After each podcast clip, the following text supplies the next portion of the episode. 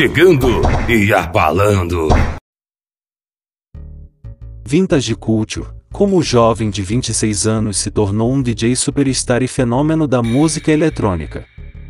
Com grandeza para lotar casas de shows, clubes e estádios de futebol, Vintage Culture fala sobre como chegou no topo do mundo além da música, da obsessão pelo sucesso às crises de ansiedade e achei que ia morrer.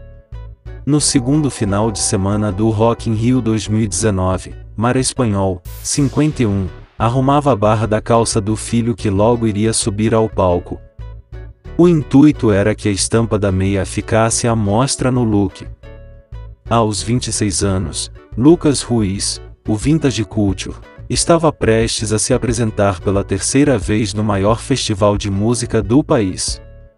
Agora em um lugar de destaque, o encerramento do palco dedicado à música eletrônica New Dance Order, no domingo, dia 29 de setembro.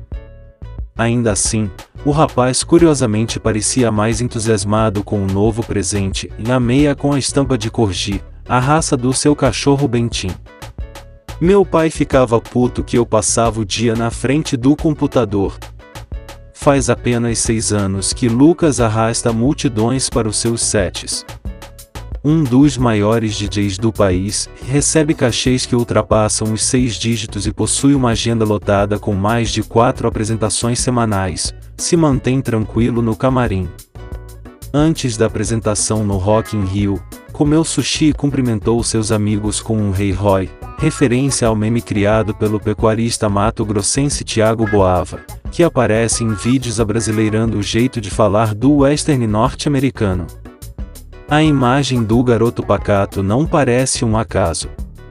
Nascido numa cidadezinha do Mato Grosso do Sul, em 1993, ele passou parte da infância numa vila de agricultores no Paraguai, na fronteira com o Brasil, e aos oito anos mudou-se com a família para Mundo Novo, município com cerca de 19 mil habitantes e distante 400 quilômetros de Campo Grande. Seu sonho, quando criança, era ser piloto de colheitadeira, assim como meu pai. Sobre a influência musical, lembra de ouvir Leandro e Leonardo e música sertaneja durante a infância. Não existia nenhuma indicação de que um dia eu seria um DJ, diz. Na Lan House da cidade, lembram-se delas, ele foi apresentado à música eletrônica por um colega. No Google, naquele dia, buscou como fazer música. Depois disso, ficou obcecado. A mãe, Dona Mara, possuía uma loja que vendia de eletroeletrônicos a utensílios domésticos. Veio dela o primeiro computador, quando Lucas ainda tinha 12 anos. Era um computador com 120 bits, lembra? A máquina estava longe de ser das melhores, mas isso não fazia diferença. Naquele tempo, o pai havia perdido o emprego e passava muito tempo em casa. Ele ficava puto porque eu passava o dia na frente do computador, relembra. Quando eu falei para o meu pai que queria ser DJ, ele me disse: Você vai ser um nada. Ponto. Muito em respeito à opinião do pai, Lucas, se propôs a fazer o curso de Direito, em Maringá, no Paraná, cidade para onde se mudou e foi morar sozinho aos 18 anos. Por um ano na nova cidade, o jovem tentou se manter na faculdade. Meu pai queria que eu fizesse direito para prestar concurso para ser policial federal, relembra. Cultura vintage. Em Maringá, era eu e meu computador, lembra. Nessa época eu já tinha internet, e foi assim que descobri o Nu Disco, o que chamam de Deep House. Na esteira das novas descobertas musicais, vieram releituras em cima de músicas do Depeche Mode do New Order, até que, em 2013, nasceu o Vintage Culture. Lucas passou a assinar seus sons como Vintage Culture para se diferenciar de Vitor Ruiz, produtor brasileiro de techno. Muita gente acreditava se tratar da mesma pessoa, não percebiam as diferenças entre as contas de Lucas e Vitor no SoulCloud, uma plataforma de música na qual os produtores mais testavam o alcance de seus remixes naquela época. Foi então que, também em 2013, Lucas soltou sua versão de Another Brick in the Wall, do Pink Floyd. No remix com mais de 7 minutos, o hino rebelde de Roger Waters ganhou nuances de Deep House, cheio de batidas bem marcadas que dão vontade de dançar com as mãos pro alto e os olhos fechados. E não deu outra. O remix se popularizou e Lucas passou a receber convites para tocar em clubes Brasil afora. O sucesso veio rápido. Aos 19 anos, com o primeiro contrato com a assessoria de DJs Groove Agency tocando em espaços como a Green Valley, em Florianópolis, Lucas pôde comprar uma Hilux para seu pai. Só a partir daí ele começou a ver que as coisas estavam dando certo mim, conta. Ele tinha orgulho. Nunca veio falar para mim, mas falava sempre para outras pessoas o quanto se orgulhava do meu trabalho. O pai, seu Valdir, morreu em 2014, em um acidente com um barco de pesca. Ele não sabia nadar e se afogou. Mercado. Ainda que o sucesso tenha vindo rápido para Lucas, não foi exatamente uma jogada da sorte. Existiu um momento propício para a ascensão dele, ligado ao mercado da música no Brasil. Antes de 2014, não era comum existir um headliner nacional nos maiores clubes de eletrônica do país.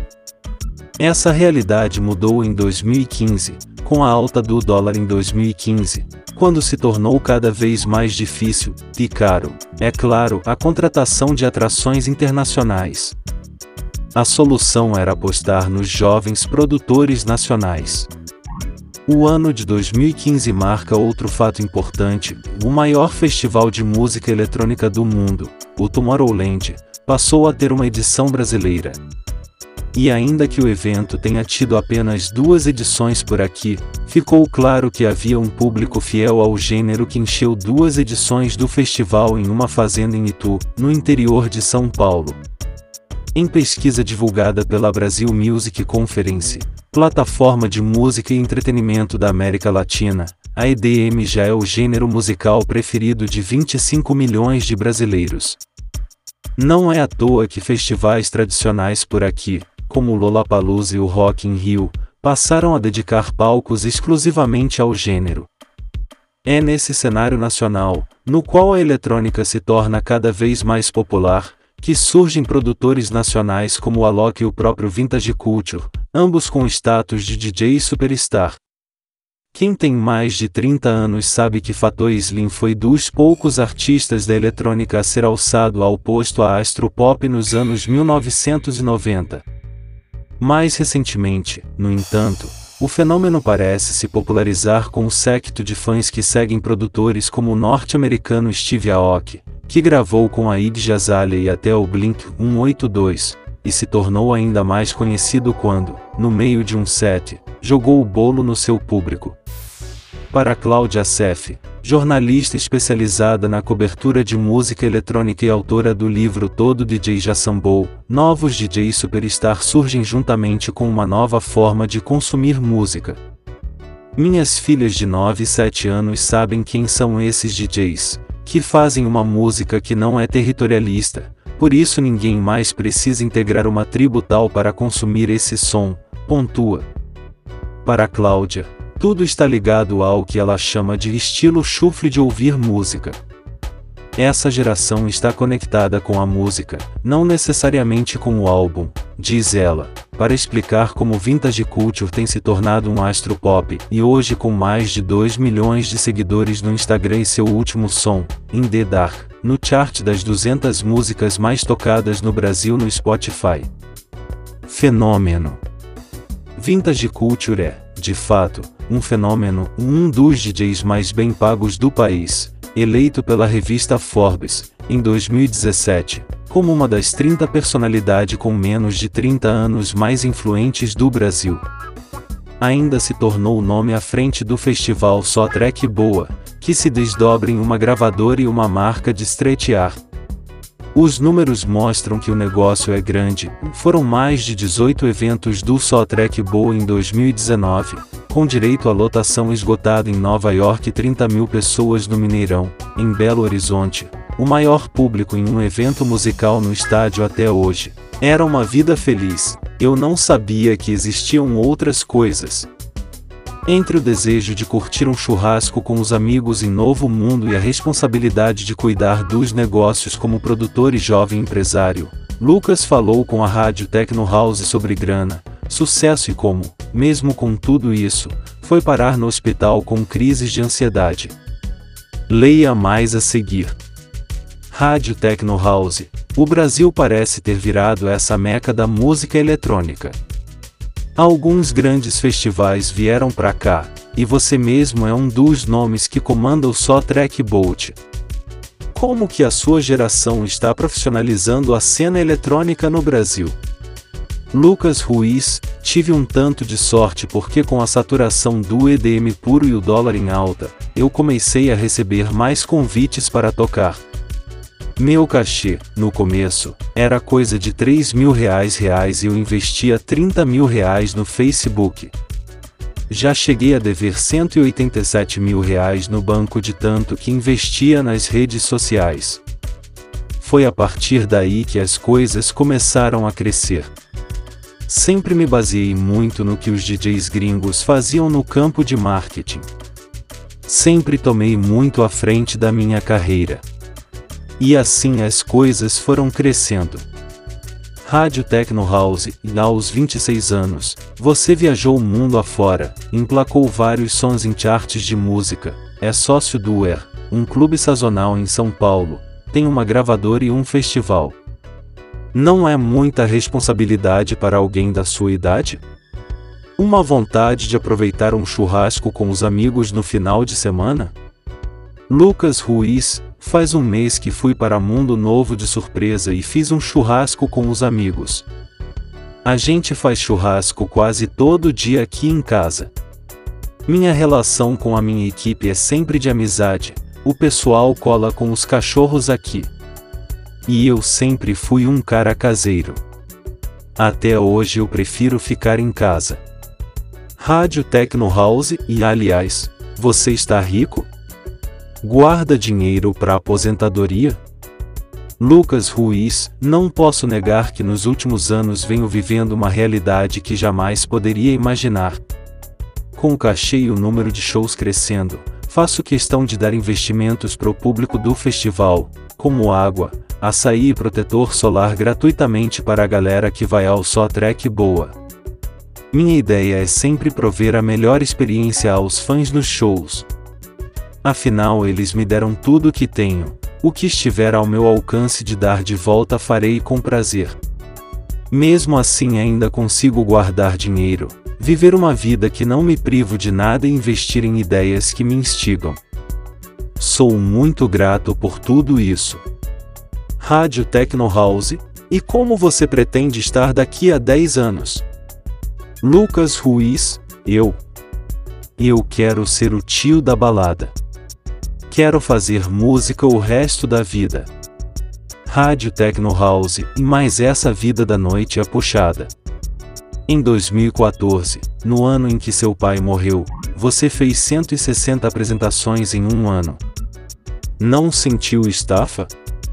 Lucas Ruiz, sempre fui muito centrado.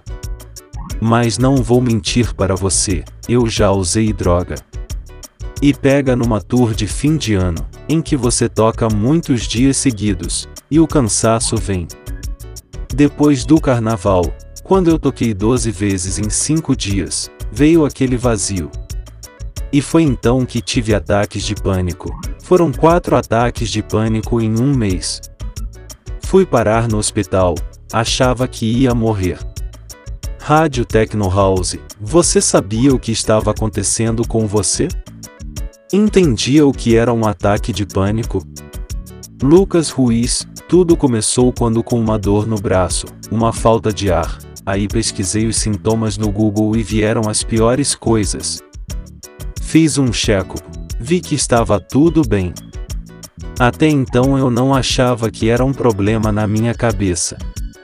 Rádio Techno House, depois desses episódios sentiu que era hora de brecar um pouco, Lucas Ruiz, depois do carnaval, eu tinha uma tour gringa marcada. Tinha dois shows marcados fora do país, um no Canadá e outro na Suécia. Quando foi chegando perto da viagem, aquilo foi me dando uma angústia. Um dia antes, cancelei as duas apresentações. Então, me falaram para ir no psiquiatra que indicou que eu estava no começo de uma depressão e com um quadro clássico de transtorno de ansiedade. Rolling Stone, e hoje, como você se trata? Faz terapia? Rádio Techno House, em março desse ano eu passei a me medicar.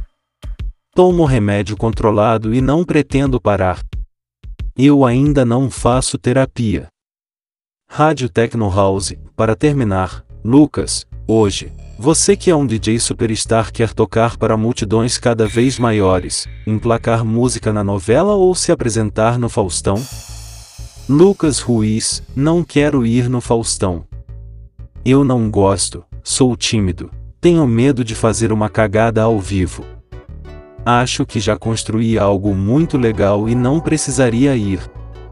O pessoal não ia entender o progressive house da minha nova música no Faustão. Talvez um dia, hoje não. Momentos memoráveis da carreira. Tribe. Consegui um slot num horário ruim no festival, mas dei uma sorte que o DJ da sequência não pôde tocar, então toquei num horário melhor. Tinham 10 mil pessoas no meu set e isso mudou a forma como o mercado de São Paulo passou a me ver. Tomorrowland Brasil. Cheguei pela porta de trás no festival, tocando num horário ruim, mas o palco em que toquei ficou absolutamente lotado, quem estava lá viu e ninguém entendia nada. Toquei uma hora de set que até hoje está no meu top 5 de sets. Experiência. Me chamaram para tocar no horário do Solomon, perguntaram se eu aceitava tocar e eu fui, sem medo. Entreguei um set foda. Foi animal.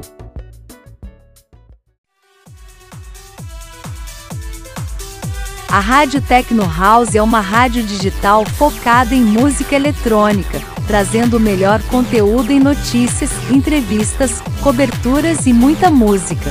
Com mais de 100 mil visitantes mensais, a Rádio Tecno House sempre procurou dar a notícia mais atualizada e precisa, relacionada à música eletrônica mundial baseado no mundo e com diversos colaboradores ao redor do Brasil, entregamos o melhor conteúdo para nossos espectadores.